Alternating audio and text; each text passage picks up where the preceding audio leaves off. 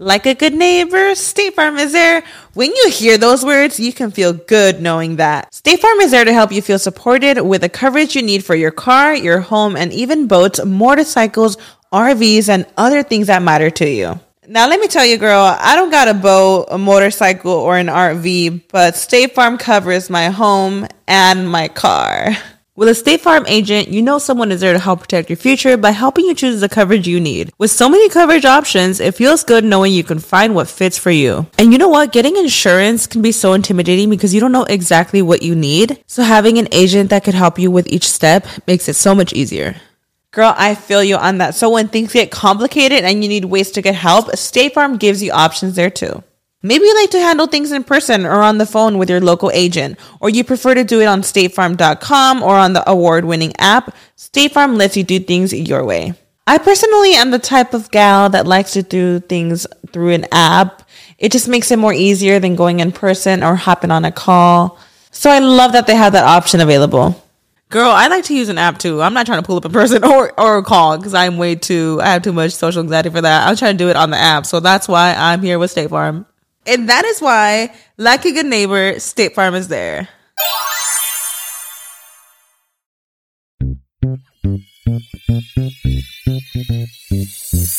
Bienvenidos al show de Ana Cruz. Amor, Parejas, sexo, familia, actualidad, dinero, entrevistas con artistas, eventos y mucho más. El show de Ana Cruz. Hola, ¿qué tal? Bienvenidos una vez más a mi podcast by Anita Cruz. Estamos ya en el episodio número 16. Súper contenta porque nos han descargado en las diferentes plataformas, nos mandan sus mensajitos, comentan sobre los temas. Cuando dimos el tema de acción de gracias y de qué estábamos agradecidos este 2020, me quedé impactada con todos los mensajes que me mandaron en mi Instagram y mi Facebook, compartiendo sus historias personales de familia y cómo en medio de todo lo caótico y en medio de una pandemia podemos reflexionar y encontrar todas las cosas buenas que también nos sucedieron este 2020. Pero hay algo de lo que nosotros somos responsables y pocas veces tomamos la responsabilidad. Y son nuestras finanzas. ¿Cuántos de ustedes se vieron afectados este 2020 por pérdida de trabajo, simplemente por la incertidumbre de no saber lo que iba a suceder? ¿Son dueños de negocios pequeños y tuvieron que cerrar sus negocios? ¿Quién perdió su casa? ¿A quién se le exprimieron sus poquitos ahorros o sus muchos ahorros que tenían en el banco? Yo creo que esa es una realidad que muchos de nosotros vivimos y de eso precisamente vamos a hablar el día de hoy. Y tengo como invitada a mi querida amiga Jasmine Thomas, periodista mexicana radicada aquí en Estados Unidos. Y escuchen esto, ganadora de 11 premios regionales Amy, porque antes de dedicarse a esto de las finanzas, Jasmine formó una extensa carrera en el periodismo, pero ahora es coach de finanzas personales acreditada como Ramsey Solutions Master Financial Coach. Y está el día de hoy aquí conmigo. Hola Jasmine, ¿cómo estás? Anita, estoy súper feliz de estar contigo, de platicar con tu audiencia, de compartir y agradecida por este espacio y encantada de poder hablar de un tema que me apasiona porque el conocer mejor sobre nuestras finanzas personales nos ayuda a mejorar nuestra calidad de vida. Y lo que yo quiero para todos los escuchas que hoy nos sintonizan es que reciban información hoy que puedan implementar, que los ayude a vivir mejor, a vivir más felices, con menos estrés, en realidad a mejorar su calidad de vida. Así es que estoy súper agradecida, Anita, por esta invitación. Y yo súper contenta, Jasmine, porque este es uno de los temas en los que yo necesito aprender muchísimo. Y fui criada en México donde nosotros pagábamos al chas chas, pero aún así brinqué el charco, amiga, y llegué aquí y te emocionas con todo este consumismo que existe en Estados Unidos y todas estas banalidades que vamos a hablar más adelante de ello, pero me gustaría también que compartas con nuestra audiencia que tú te enamoraste de esto de ser coach de finanzas por experiencias propias, Jasmine porque tú lo viviste también, para que ellos sepan que tú sabes por lo que están pasando. Cuéntanos un poquito cómo nace tu pasión por ser coach de finanzas. Ay, Anita, muchísimas gracias. Mira, mi pasión nació sin saberlo de una mega crisis financiera que mi esposo y yo enfrentamos cuando la recesión del 2008. En ese entonces, pues éramos, ya sabes, una pareja joven con el mundo enfrente de ti, te quieres acabar el mundo, ¿no? Yo también fui criada en México, mis papás eran de que jamás te endeudes, solo compra lo que puedes en efectivo eso del crédito en México era muy difícil de obtener, o sea que pagar en crédito no era algo que yo tuviera en mi mente. Pero llegas a Estados Unidos y ¿qué es lo que nos enseñan? Que tienes que tener buen puntaje de crédito, que tienes que sacar autos para establecer tu crédito, tienes que empezar a financiar tus autos. ¿Para qué? Para que puedas comprar una casa. Todos esos mitos que en realidad son mitos, este, yo me los creí. Entonces teníamos el pago de los dos carros, el pago de la casa, las tarjetas de crédito, múltiples tarjetas de crédito, préstamos estudiantiles, teníamos todos los créditos. O sea, éramos la definición del consumidor americano, ¿no? Que teníamos todas las categorías de los créditos. Y eso funciona porque mientras tú tienes un ingreso y puedes hacer los pagos mínimos, estás pensando que estás progresando en Estados Unidos. ¿Por qué? Porque puedes comprarte hoy el carro y lo pagas a 5 o 7 años, ¿no? Y haces tu paguito mínimo y no te das cuenta de la cantidad que estás pagando en intereses porque estás enfocado en el pago mensual. Pero empezamos con el carro, luego las tarjetas de crédito, luego te compras casa, préstamos estudiantiles, luego los muebles de la casa, pues tarjetazo, se descompuso la lavadora, tarjetazo, hay que comprar una podadora, tarjetazo, y vas a todas las tiendas y te ofrecen tarjetazo. ¿Y qué haces? Sí, porque me va a ayudar a mi crédito. Y terminas sin darte cuenta y sin querer queriendo con un gasto mensual que está saturado por pagos mínimos. Y a fin de cuentas estás haciendo pagos mínimos en todas estas deudas que, que ya ascienden a 20 mil, 30 mil, 40 mil, 50 mil. Hay familias que tienen 100 mil dólares de deudas en tarjetas de crédito y no te das cuenta que ya no tienes liquidez, que ya ahora eres dependiente de la deuda. Eso funciona mientras puedes hacer tus pagos mínimos, aunque jamás salgas de deudas. Pero ¿qué pasa en el momento que tu ingreso baja y tiene un impacto directo en tu capacidad de pagar tus deudas y de pagar por tu vida, o sea, por vivir, la comida, la gasolina, ¿me entiendes? Y eso nos pasó. Nosotros teníamos, no te puedo decir que éramos irresponsables financieramente, no vivíamos como ricos ni nada, pero sí teníamos las deudas de los carros, tarjetas, casa y todo. Durante la crisis económica del 2008, mi esposo se queda sin trabajo, duró mucho tiempo en poder conseguir otro empleo y se nos vino la economía familiar abajo 50%. Entonces teníamos dinero ahorrado, bajamos el, el, gasto, bajamos durísimo lo que estábamos gastando, ¿no? Porque ya no había pero llegamos a un punto en que teníamos 300 dólares en la cuenta de banco, Anita. Entonces, 300 dólares, para mí ese fue mi momento más bajo. O sea, me acuerdo que yo abrí la computadora y chequé el balance en la cuenta de banco porque tenía que ir al súper.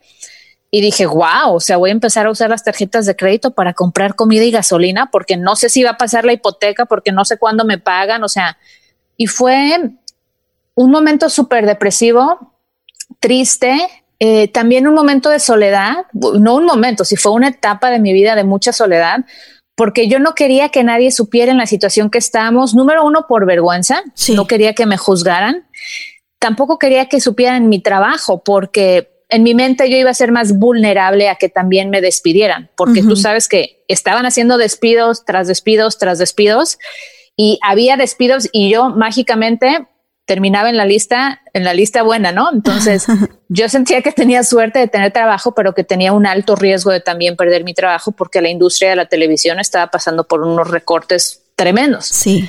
Entonces fueron momentos súper difíciles en los que yo ya no encontraba el motivo para vivir, Anita. Honestamente, yo decía, wow, me siento deprimida, siento que no veo la luz al final del túnel, no le veo motivo. O sea, si este es el, el modo en el que vamos a vivir, no veo motivo. O sea, o sea, esta no es vida.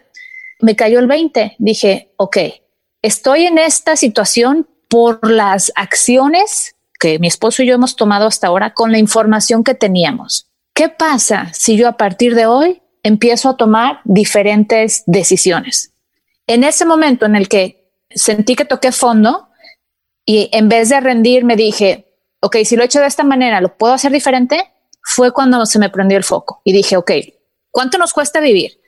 Y nos cuesta vivir tanto. ok, es lo que yo gano, justo lo que yo gano. O sea que sí gano suficiente para vivir. Lo que no gano es para vivir y pagar las deudas. Entonces, si me deshago de las deudas, ya veo la luz al final del túnel, ¿no? Eso fue lo que a mí me abrió los ojos, de que las deudas no eran oportunidad, como lo pintan en Estados Unidos.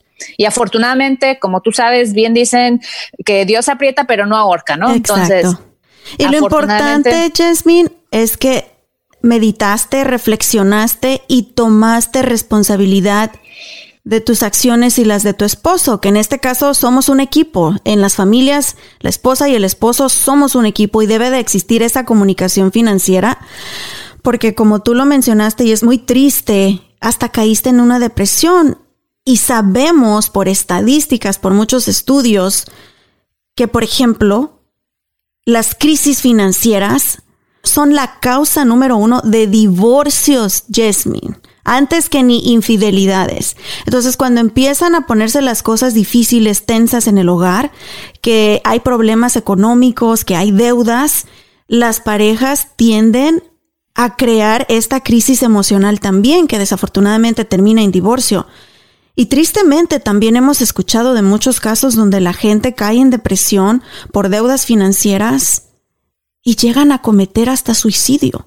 Entonces es un tema muy delicado y que todos, todos podemos sufrir de este tipo de, de situación donde perdemos responsabilidad de nuestras acciones y nos deslumbramos con el consumismo y con el no ver cuánto está entrando a nuestra cuenta de banco o a nuestra cartera y gastar de más. Entonces me encanta que hayas tomado este giro en tu carrera y también en tu familia, con tus finanzas personales, Jasmine. Sí, Ana, eh, ha sido muy importante el trabajar en conjunto, en equipo con mi esposo. Es algo que hemos hecho desde el inicio, porque yo no sé a ti, pero en México lo que yo percibía era de que le decían a la mujer, lo que tú trabajas es tu dinero y es responsabilidad del hombre mantenerte. Entonces, esa es la educación financiera que se les da en el hogar a muchas mujeres. Y así empiezan a formar sus matrimonios. ¿Y qué pasa con eso? Que crea le deja todo el peso, toda la responsabilidad al hombre, sí, pero entonces crea división, porque entonces la mujer dice, pues yo trabajo y es para lo que yo quiera. Y jamás se sientan a establecer objetivos juntos. Yo he aprendido a hacer las cosas diferente. Mi esposo y yo manejamos bien sencillitas nuestras finanzas, una cuenta de ahorros, una cuenta de cheques, todos los ingresos se van a la cuenta de cheques, de ahí se pagan los gastos del hogar, no importa si él gana 10 veces lo que yo gano o si yo gano 10 veces lo que él gana, aquí no es quién gana más, quién aporta más, es de qué manera podemos usar estos recursos, nuestros ingresos, para el mejoramiento de nuestro hogar y para diseñar con propósito el estilo de vida que los dos queremos.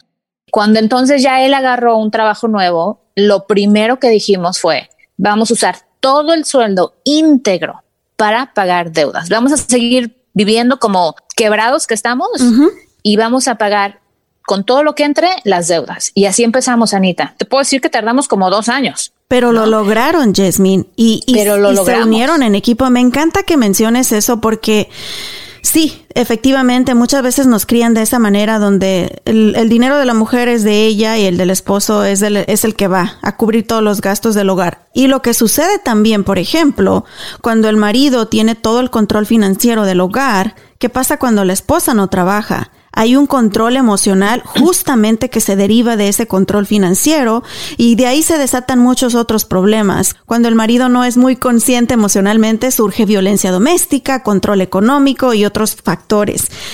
A mí lo que me ayudó, Jasmine, es que pues yo me crié bien pobre en México. No teníamos. Nuestro pan de cada día era el abonero tocando la puerta por una licuadora que habíamos comprado hacía tres años. Entonces, yo vi eso desde que era niña y yo me juré y me perjuré que en cuanto yo tuviera la bendición, porque para mí el trabajar es una bendición, es un regalo de Dios el poder tener tu trabajo y que te entre dinerito a tu casa. Yo dije, el día que Dios ya me permita trabajar, voy a ser bien responsable económicamente. No es fácil para muchos y no era fácil en México. Nos endeudamos porque mi mamá tuvo una cirugía de riñón. Yo me endeudé porque estaba en una escuela privada y necesitaba pagar mis colegiaturas. No tenía ni para los camiones, para ir de mi pueblo a la ciudad, a la universidad. Entonces terminé con una deuda en ese entonces como de 20 mil pesos. Llegué a Estados Unidos, Jasmine, te juro, lo primero que hice en cuanto empecé a trabajar pintando casas, cortando pasto, antes de irme a la Ross o a la Marshalls y a esas tiendas donde todas corremos, fue mandar el dinero para pagar mis deudas. Y lo pagué, te lo juro. En cuatro meses yo ya había pagado mi deuda. Y el otro punto sobre el sueldo del esposo es que como yo fui mamá soltera por muchos años, yo siempre tuve el peso económico en mis hombros. Yo era la que salía y tenía que traer comida a casa. Entonces yo entendí desde el fondo de mi corazón el papel del hombre. Y lo valoré como no tienes idea. Dije, wow, Dios bendiga a todos esos maridos responsables que salen todos los días a partirse el lomo para traer dinero a su casa. Y también me lo prometí, el día que Dios me bendiga con un esposo, especialmente si es un buen esposo como lo es el mío, nunca lo voy a dejar solo. Somos un equipo. Y ya igual que tú, desde el primer momento lo hablamos y que es un tema bien difícil de platicar, Jasmine, cuando recién te casas o desde que están de novios, cómo van a funcionar las finanzas del hogar y que ese puede ser otro tema que hacemos en otro podcast. Pero igual tenemos una cuenta de ahorro y una cuenta de cheques de los dos donde entran nuestros dos cheques. No importa cuánto gana él, cuánto gano yo. Y de ahí pagamos todo. Pero qué tan difícil es para la gente llegar a esa confianza financiera. Porque muchos ni siquiera saben cuánto gana el esposo o cuánto gana la mujer. Es muy difícil, especialmente si vamos a estar partiendo de la tradición hispana, ¿no? Yo como tú, cuando yo me quedé con el peso del, pues de mantener a mi familia, cuando mi esposo no encontraba trabajo, a mí también me quedó muy claro que la responsabilidad que tiene el hombre es tremenda y que como mujer en un matrimonio, si tú te quedas en casa, tu aportación es tremenda también. Pero yo entendí la responsabilidad que le damos culturalmente al hombre de que él sea responsable por todo. Y hay muchas mujeres piden sin medida y piden sin necesitar. Y eso también lleva a muchos problemas. Pero yo como tú, Ana, entendí ese peso tan duro que lleva el hombre que dije, ¿sabes qué? Con más razón, manejar las finanzas juntos es lo más sano para el matrimonio. ¿Cómo le hacemos? Esto empieza con conversaciones desde que eres novio. Nosotros tenemos que empezar a enseñarle a nuestros hijos que el tema del dinero es como el tema del fútbol, es como el tema del tiempo, el clima, es como cualquier tema. Entonces decir, ¿sabes qué? Mira, yo no creo en las deudas, yo no quiero vivir en deuda toda mi vida, yo creo que el dinero puede dividir a la pareja, entonces yo no creo en, en finanzas separadas. Esto funciona cuando empezamos desde temprano a platicarlo. Pero si uno entra al matrimonio y estos temas no se platican, eso va a generar división. Esto es por default y de ley y lo veo con todos mis clientes. Los que manejan las finanzas por separado, Ana, el dinero los divide. Sí. No tienen una relación profunda. ¿Por qué? Porque están más preocupados por defender su dinero y cuánto me toca aportar y cuánto es mío y lo que yo quiero. O sea, están preocupados por lo que ellos quieren. Se les olvida que van a vivir 50 años juntos y que hay un futuro y que hay que invertir y que hay que la universidad de los hijos y las vacaciones. Se les olvida la visión de una vida juntos próspera porque están tan preocupados por defender su dinero para lo que ellos quieren. Entonces sí es una conversación que se debe tener y es una conversación que nosotros como padres tenemos que facilitar con nuestros hijos para que no crezcan pensando que el tema del dinero es un tema tabú y que es de mala educación hablar de dinero. Y entonces te casas y es la primera conversación que tienes y te das cuenta que tu esposa tiene 100 mil dólares en deuda. O sea, no, nosotros tenemos que empezar a cambiarlo. Yo creo que eso define el casarte con alguien o no. El saber cuáles son tus metas financieras. Si es una persona a la que le gusta gastar despilfarrando dinero y no le importa eh, guardar y tú eres una persona conservadora con las finanzas, eso definitivamente va a generar roces y conflictos en un futuro. Así que es muy importante hablarlo y hablarlo con respeto, ¿verdad, Jasmine? Porque tampoco queremos que este sea un tema que ponga tensa la relación o un tema que haga a la otra persona sentir mal. Sí, yo creo que, y lo que yo le enseño a mis clientes de consejería financiera, Anita, es que hay que separar los hechos del significado que le damos a los hechos. Ok, el esposo tienes deudas y la esposa no tiene deudas. No significa que el esposo es malo. El esposo a lo mejor entró en deudas porque no, no le pagaron suficiente o no gana suficiente, lo que sea. Lo que hay que hacer es no juzgar a la persona por sus actos eh, financieros o por su situación financiera, sino buscar soluciones juntos. Entonces, si dejamos de juzgar, nos enfocamos en la solución. Nos lleva a tener una mejor habilidad de mejorar esa relación que enfocarnos en es que eres un irresponsable y esto y lo otro. Exacto. Y bueno, ahora que entendimos ya un poquito de la importancia de las finanzas, de nuestras decisiones, de cómo manejamos el dinero, híjole, Jasmine, este 2020 nos sorprendió a todos y afectó definitivamente las finanzas de cada individuo, no de este país, de este planeta. Así que más adelante vamos a hablar contigo ahora sí de qué aprendimos de este 2020, cómo podemos hacer un análisis de nuestras finanzas y entender las decisiones que tomamos y más importante, saber cómo comenzar este 2021 tomando mejores decisiones financieras. Eso nos lo cuentas más adelante, ¿te parece? Me parece excelente, Anita. Bienvenidos al show de Ana Cruz. Amor, sexo, familia, actualidad, dinero, entrevistas con artistas, eventos y mucho más.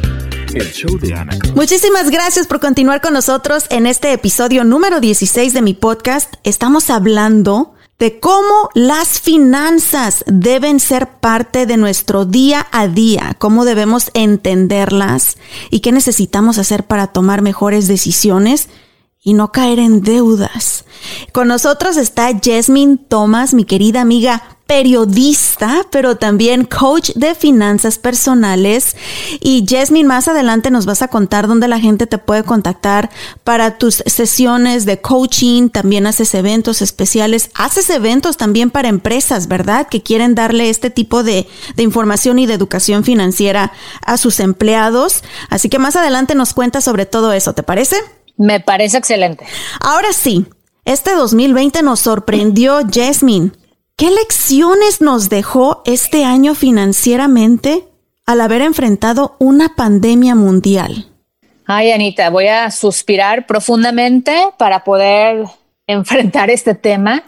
Creo que el 2020 nos dio una sacudida violenta a todos, hasta los que estábamos preparados para una crisis. Yo tenía, Anita, ya contándoles de dónde viene mi trauma financiero, por qué me dedico con tanta pasión a las finanzas. Yo cuando caí en mi hoyo financiero, yo me prometí a mí misma que jamás en mi vida iba a volver a pasar por una situación similar. Entonces me volví radical, me puse a ahorrar, me puse a hacer presupuestos, me puse a organizar todo financieramente porque la economía funciona en ciclos, ¿no? Hay subes y bajas y es de ley que otro ciclo bajo venía. Yo no sabía si iba a ser una recesión, una crisis, una depresión, yo no sabía. Lo que yo sabía es que iba a venir otro bajón, ¿no? Y para eso yo me estaba preparando. Entonces yo me puse a ahorrar desde que pagamos las deudas. Para mí ahorrar fue una prioridad y vivir sin deudas, ni usar la tarjeta de crédito, te digo, yo me hice radical, se volvió una prioridad, ¿no? O sea, la pandemia era una palabra que escuchabas en películas de Hollywood, ¿no? De era una de esas palabras. ¿Qué significa la pandemia? O sea, ¿cómo que una pandemia? Y ya empiezan las noticias y todo y me quedé, wow. Y luego empiezan a paralizar la economía. El efecto dominó empieza con personas perdiendo su trabajo, después un chorro de personas perdiendo su trabajo, después el desempleo altísimo y no solo eso, Ana, a muchas personas nos bajaron el sueldo también, nos dieron el regalo de tener nuestro trabajo también, porque yo como tú, yo también creo que el tener trabajo es un regalo de Dios, pero nos bajaron el sueldo. Y fue como decir, wow, están haciendo todo esto, todo lo posible para no corrernos. sí, no fue intencional y, y, yo lo vi también en los ojos de mis jefes, así de que no se preocupen, vamos a hacer todo lo posible para que nadie pierda su trabajo, pero todos, todos a nivel mundial estábamos en incertidumbre no sabiendo si mañana íbamos a tener trabajo, Jasmine. Sí, y Ana, creo que esta es la sacudida que nos da el 2020 y me voy a atrever a decirlo porque yo sé que es una situación muy difícil, porque sé que hay muchas personas que están pasando duelo por la pérdida de algún ser querido, que están enfermos en este momento, pero me atrevo a decirlo. Si usted que nos está escuchando no toma el 2020 como el momento para despertar financieramente, no sé cuál va a ser su momento. No veo esperanzas para usted. Este es el momento de decir, ¿sabes qué? Lo que he estado haciendo hasta ahora no funcionó. ¿Por qué? Porque me quedé sin trabajo, no tenía ahorros, tengo muchas deudas, estoy deprimido, estoy estresado, me están embargando el, carro, la casa, lo que sea. Si están pasando por una situación de crisis financiera, este es el momento de despertar y decir, necesito comenzar a hacer lo contrario que hasta hoy he hecho. Y eso va a ser diferente para todos. Empezar a hacer presupuestos, empezar a decirle no a las deudas, dejar de compararse con el vecino y las personas en el Facebook y luego ir a gastar dinero, empezar a tomar la responsabilidad propia por nuestro destino financiero, porque nadie lo va a hacer por nosotros, Anita. Entonces, si hay una lección que nos puede dejar el 2020, es que las crisis financieras son reales, pero también son prevenibles. ¿Cómo? Ahorrando, viviendo con menos de lo que ganamos, diciéndole no al endeudamiento, dejar de usar las tarjetas de crédito, dejar de perseguir la gratificación instantánea y mejor ahorrar para comprar lo que queremos. Y este es el momento de decir, ¿estoy o no estoy? ¿Voy a hacer el cambio o no voy a hacer el cambio? Porque si en este momento lo descartamos, no veo mejor futuro para la persona que dice, ah, ah mejor sigo usando las tarjetas. Y se ves porque no, no, no les importa o no hay esa responsabilidad financiera. Y tú lo mencionaste, Jasmine, muchas personas perdieron su empleo y tengo aquí algunos datos, cifras de el Congressional Research Service con actualización del 6 de noviembre del 2020, que nos dice que esta pandemia trajo unas cifras de desempleo más altas que la gran recesión.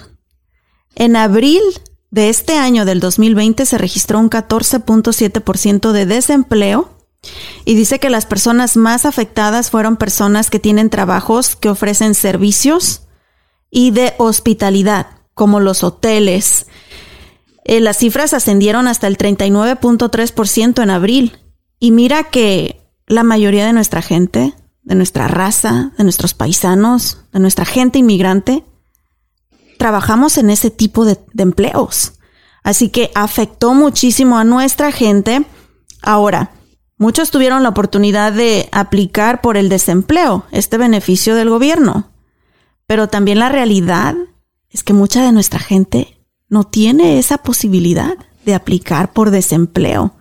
¿Qué haces en una pandemia donde eh, hubo un lockdown que no puede salir, donde empresas están cerrando, negocios chiquitos están cerrando, todos están yendo a la quiebra porque no había un ahorro para prevenir una crisis, donde aparte estás preocupado por una enfermedad que nadie tenía información sobre esta enfermedad, pero tienes esposa, hijos, tienes una familia en casa que seguir alimentando y manteniendo, una renta que pagar. Yo me imagino que como tú lo dijiste, el que no aprendió de esto, híjole, yo creo que necesitamos ayudarlo a volver a nacer, Jasmine. Pero ¿cómo prevenir este tipo de situaciones? Anita, sí es prevenible, te lo puedo decir yo, porque a pesar de todo, nosotros tenemos un ahorro para poder enfrentar una situación negativa como esta, ¿no? Y esa debe ser la prioridad. La gente debe tener ahorrado por lo menos seis meses de gastos mensuales. Tienen que calcular cuánto les cuesta vivir, cuánto gastan al mes y ahorrar por lo menos seis meses. A mí me gusta ahorrar hasta más, porque como lo estamos viendo ahorita en la pandemia, sí hubo bajón de, de empleos, pero tampoco se ha recuperado. O sea, no estamos de ninguna manera de regreso en los números de febrero o marzo. Entonces, y esto va a ser gradual, poco a poco, y va a haber personas que van a tardar, si no son meses, un año o dos años en poder regresar a trabajar en un trabajo comparable al que tenían, si no es que toman un trabajo donde ganan menos, donde están haciendo una labor que no está a su máxima capacidad. Pero la primera manera en la que nos protegemos es dándole prioridad al ahorro. Después, tenemos que entender cuánto nos cuesta vivir. ¿Cuánto son tus necesidades básicas? ¿Cuánto cuesta tu hipoteca? los pagos de luz, eh, agua, gas, cuánto gastas en comida ¿Y cuánto te cuesta transportarte? La gasolina, Anita. Necesitamos entender nuestras necesidades básicas para subsistir y movernos y después entender que el resto de los gastos que hacemos, le hace el Netflix, el cable, estos planes de telefonía celular caros, ah, salidas a comer, vacaciones, por supuesto, pagos de autos. El que está pagando hoy, el que está financiando un auto y no tiene dinero para ahorrar, debe de vender ese auto para poder ahorrar dinero. Todos esos gastos que hacemos son extras, no son necesidades básicas. Entonces, este es el momento de decir, la prioridad es ahorrar, cubrir mis necesidades básicas, reducir mis gastos a lo más posible, incluyendo salidas a comer, incluyendo suscripciones, eh, compras, Ross. Créeme, Anita, yo me quiero ir todos los días a Ross, a Marshalls y a, Home Goods a gastarme todo mi dinero.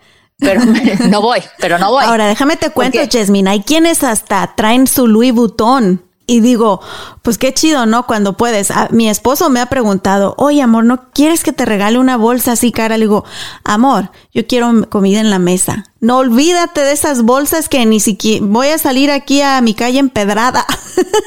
¿Para qué quiero una, una bolsa de más de mil dólares? Eh, pero bueno, cada quien, si pueden, qué padre. Pero yo prefiero esos mil dólares meterlo a la cuenta de banco de la universidad de mi hijo, por ejemplo. Pero Jasmine, la realidad es que no existe la cultura del ahorro en mucha gente. Vamos a hablar aquí de números. ¿Cuál es el porcentaje que tú nos recomiendas? Vamos a decir que yo gano mil dólares a la quincena. ¿Cuál es el porcentaje que tú me recomiendas que definitivamente, sin excusas, yo debería enfocar en ahorrar? Mira, si tú haces el hábito de ahorrar 10% de lo que ganas, antes de que gastes tu dinero, vas a estar en muy buen hábito. Pero no es solamente hablar de porcentajes, Anita, es conocer qué porcentaje estás gastando en tu vivienda, qué porcentaje estás gastando en comida, qué porcentaje estás gastando en gastos que no son necesarios. ¿Por qué? Porque si tú me dices que estás gastando 50% en gastos de vivienda, estás súper apretada. El porcentaje saludable es entre 25 y 35% de tu sueldo y eso ya incluye los gastos de electricidad, agua, basura, etcétera, ¿no? Pero si tú puedes separar 10% de lo que ganas y ahorrarlo, excelente. O sea, hacerte el hábito, pensar que no existe ese dinero, lo separas. Sin embargo, lo que yo recomiendo es que cada familia conozca cuál es su gasto mensual que cada familia tenga un colchón de gastos de por lo menos mil o dos mil dólares ahí que estén viviendo en su cuenta de cheques para que no les reboten cheques o pagos mientras entra otro cheque y que cada familia tenga sus ahorros para emergencias de por lo menos seis meses de gastos. Ok, entonces son como diferentes categorías de ahorros. Sí, si puedes fijar una cantidad al mes que puedas ahorrar, muy bien pero también necesito que tengas un colchón en tu chequera, necesito que tengas tus ahorros de seis meses de gastos. ¿Para qué? Para que cuando llegue otra pandemia, otra crisis, una recesión, una enfermedad, tú tengas algún dinerito con el cual puedas subsistir mientras lidias con la crisis, que uno puede lidiar con una crisis mejor cuando tiene dinero ahorrado que cuando está en ceros. Exacto. Y las tarjetas de crédito son el pan de cada día de la cultura americana. Te comentaba antes de comenzar a grabar que mi niño, justo ayer, mi niño de 11 años, Caleb, me decía, mami, mucha gente piensa que Estados Unidos es uno de los países más ricos del mundo, si no es que el más rico. Y me dijo, pero mami, yo vi un video en YouTube que dice que la deuda externa de los Estados Unidos es casi igual a la riqueza neta de los Estados Unidos. Me encantó que mi hijo de 11 años esté leyendo o esté viendo estas cosas, pero a mí me agarró en frío. Yo ni siquiera sabía eso, Jasmine, pero es verdad. A donde quiera que vas, te ofrecen la tarjeta de crédito. A donde hasta en una farmacia te ofrecen tarjetas de crédito ya. Y se hace fácil. La gente va y la agarra y piensas que esa tarjeta de 500 dólares o de 1000 dólares o hasta de 30 mil dólares es dinero que tienes y es dinero que, perdónenme, pero no tienen. ¿Qué pasa cuando caes en ese hábito, Jasmine? Mira, Anita, el problema es que estas compañías de tarjeta de crédito han hecho un excelente trabajo en posicionar y mercadear sus servicios, no solo como si fueran una necesidad, pero también como si fueran un símbolo de estatus. Y yo me acuerdo cuando yo llegué a Estados Unidos, eh, yo solicité tarjetas de crédito y me dieron un American Express. Y para mí el que tenía un American Express era como el nivel mayor de tarjetas de crédito, ¿no? Entonces recibo este American Express con un eh, límite de cuatro mil dólares y yo me sentía la mujer más poderosa del universo. Era un pedazo de plástico, pero yo estaba ya programada para asociar una tarjeta de crédito con estatus. Y ese es el problema, que nos ofrecen puntos, millas, premios y uno empieza a gastar para ganar estatus y para ganar premios y piensa uno que está ganando, cuando en realidad todos esos son ganchos para hacerte gastar más. ¿Y qué pasa? Yo lo veo con mis clientes, terminan con 13, 15 tarjetas de crédito, terminan todas las tarjetas al tope con 20 mil, 30 mil dólares en deuda en tarjetas de crédito y luego se sienten ahogados, oprimidos y deprimidos por las tarjetas porque caímos en ese juego. Entonces, lo primero es abrir los ojos a que la deuda no es una oportunidad, la deuda va a convertirse en un obstáculo y los premios que ofrecen, las millas, los puntos, eh, es solamente una técnica de mercadotecnia para hacerte caer en el juego. Pero a fin de cuentas, ese juego, como en los casinos de Las Vegas, el que lo está ganando es el casino, el que lo está ganando es la compañía de tarjetas de crédito. Entonces, yo sé que puede ir contra las creencias que muchos tienen, porque yo antes pensaba así también, que era una oportunidad tener la tarjeta de crédito, los puntos, la coca gratis en el aeropuerto, en la sala de espera de American Express y esas cosas. A fin de cuentas, ellos ganan, tú pierdes, estarás mejor si te programas y empiezas a ahorrar para hacer tus compras en efectivo lo cual, Anita, requiere disciplina y requiere madurez. Exacto. Y ya tú solito puedes, y te compras tu soda ahí en el aeropuerto, no necesitas que te la pague la suite de la tarjeta de crédito, ¿verdad?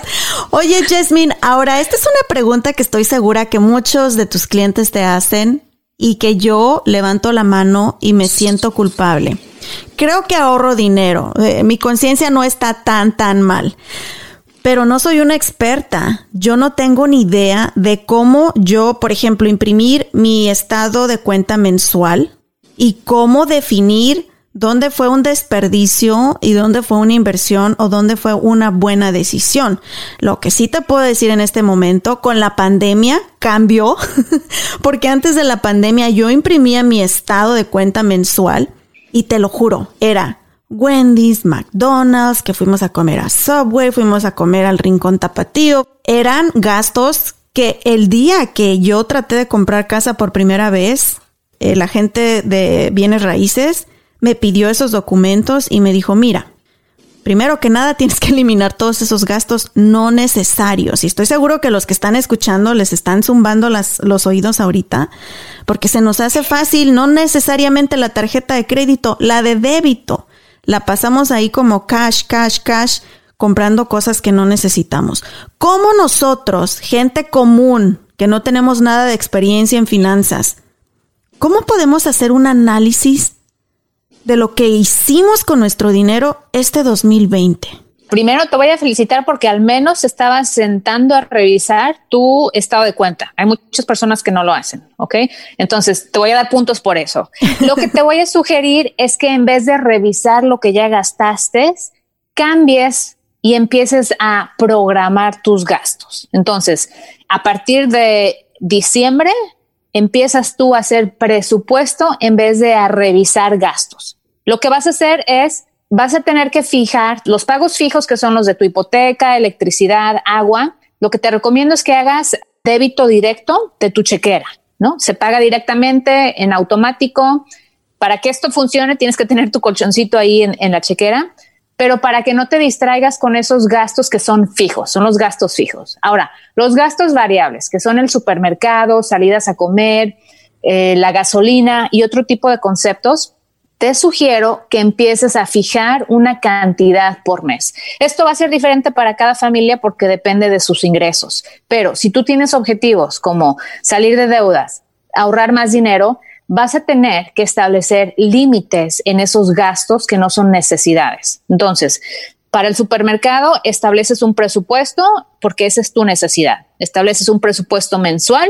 Mi recomendación con el trabajo que yo he hecho, con los clientes que he trabajado, es que aproximadamente 200 dólares por miembro de familia por mes es una cantidad con la que se puede trabajar cómodamente. Entonces, si son tres en tu casa, 600 dólares para el supermercado, eso te da suficiente para comprar croquetas para el perro también. Si son cinco en la familia, pues sí van a ser mil dólares y ya cada familia va a tener que hacer algún ejercicio por reducir el gasto. Salidas a comer. En mi filosofía drástica de mejoramiento financiero, si tú tienes deudas, no tienes que estar haciendo en un restaurante. No tienes por qué estar yendo a restaurantes, porque ese dinero que te gastas 50 hoy, 70 mañana, 20 el otro día, 15 el otro día, suma. Y en promedio hay familias que están gastando entre 600 a 1500 dólares, Anita, por mes comiendo en la calle. ¿Ok? Y es algo que yo estaba haciendo también cuando mi crisis financiera ocurrió, fue lo primero que cortamos. Para mí fue muy difícil cortar eso porque yo sentía que me merecía salir a comer porque yo trabajaba muy duro durante la semana como para ponerme a cocinar el fin de semana. Esa era mi mentalidad. Entonces ibas a comer para que te atiendan, qué rico, cosas diferentes, salimos, nos entretenemos. Pero si no hay dinero, no hay dinero. Si tienes deudas, no debes estar gastando dinero en salidas a comer. Entonces, eliminarlas por completo si se puede. Hay personas que no pueden hacerlo. Entonces, establecer un presupuesto. Yo te lo digo con toda honestidad, Anita, mi presupuesto mensual, nosotros somos cuatro, para salidas a comer a la calle es de 100 dólares.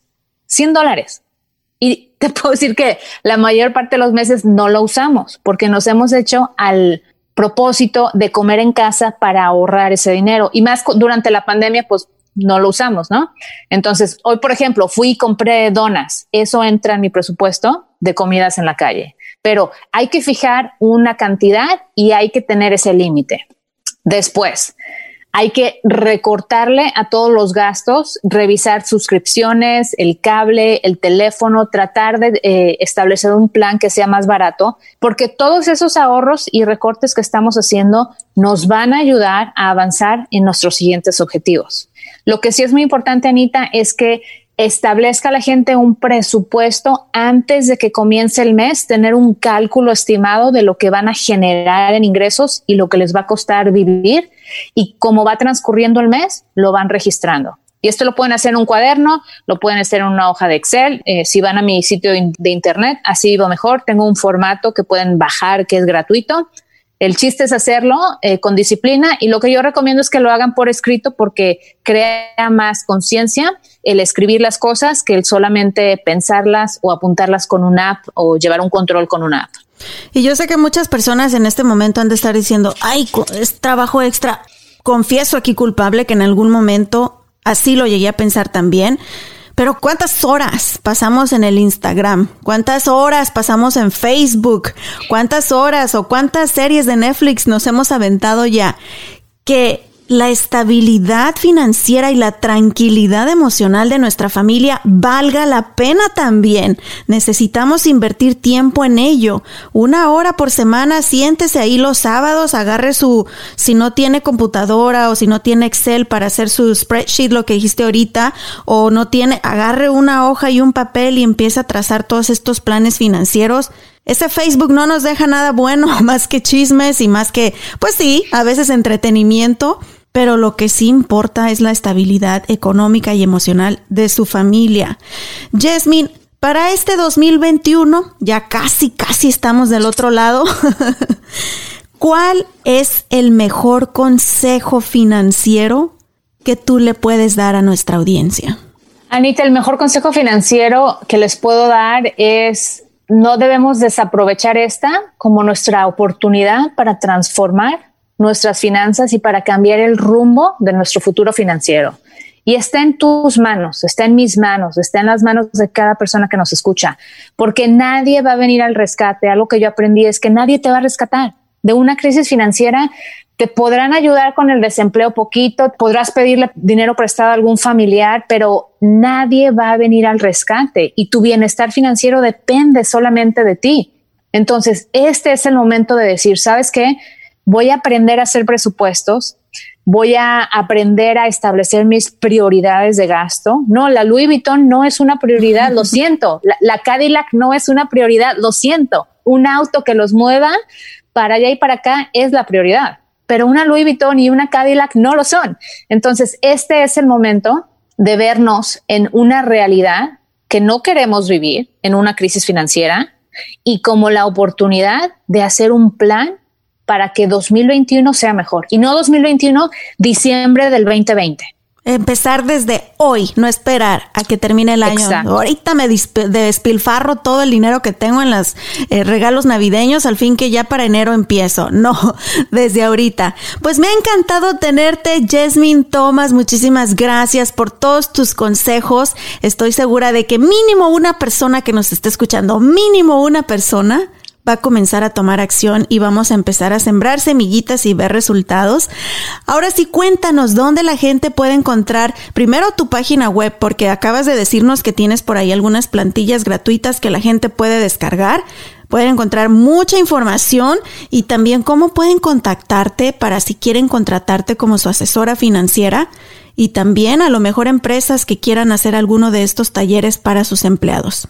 Claro que sí, Ana, muchísimas gracias. ustedes pueden ir a asivivomejor.com, esa es mi plataforma en español. Si tienes escuchas que prefieren aprender de finanzas en inglés, pueden ir a yesminthomas.com, esa es mi plataforma en inglés.